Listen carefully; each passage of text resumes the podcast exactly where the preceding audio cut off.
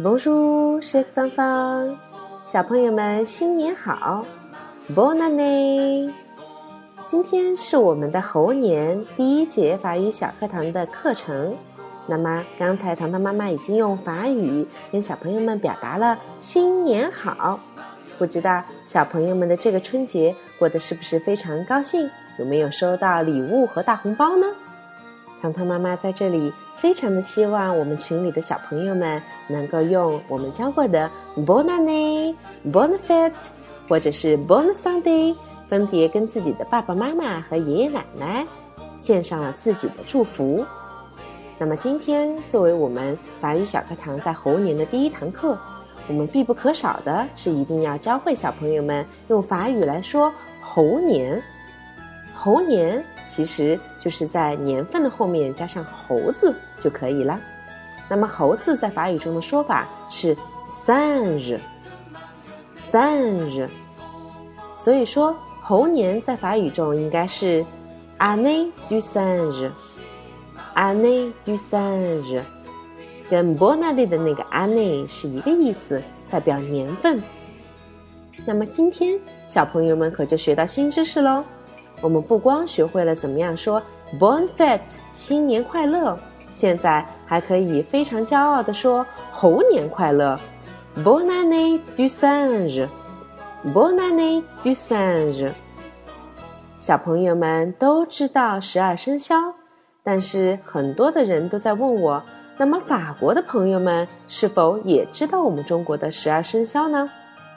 其实，我们中国的十二生肖在整个世界都是非常出名的。唐妈有非常多的法国朋友，经常都会要求糖糖妈妈为他们算一算自己的中国生肖是什么，到底是属蛇还是属龙，属老虎还是属猴子？那么，在法国，每年的中国新年，法国的邮政局也会专门的推出一套中国的生肖邮票。那么今年他们也专门推出了猴年的纪念邮票，现在的售价差不多是零点八欧，也就是折算成人民币五块钱左右一张。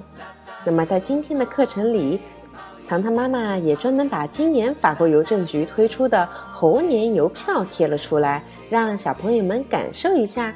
法国的朋友们其实也对中国的十二生肖非常的感兴趣。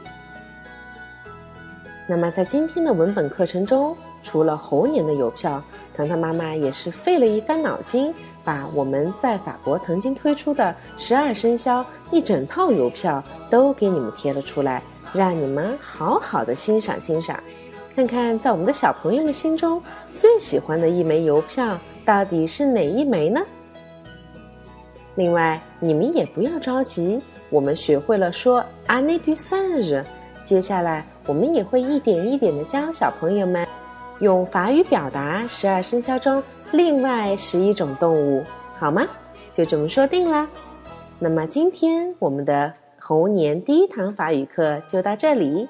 再次祝愿我们的爸爸妈妈和小朋友们，Bon anné du s a n g e 猴年快乐！